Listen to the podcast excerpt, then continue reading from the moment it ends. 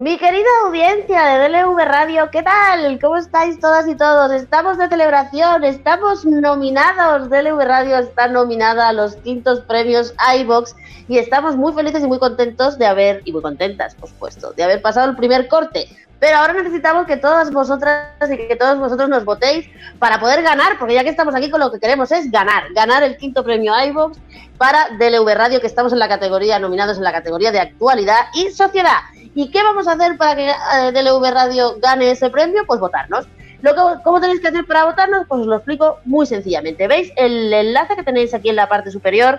s.surveymonkey.com barra premios iVoox audiencia 2022, la, la, ahí tenéis que entrar, os va esta pantallita que pone, ya tenemos todos los candidatos que se han apuntado a los premios iVoox, votar. Para empezar a votar tenéis que darle a aceptar.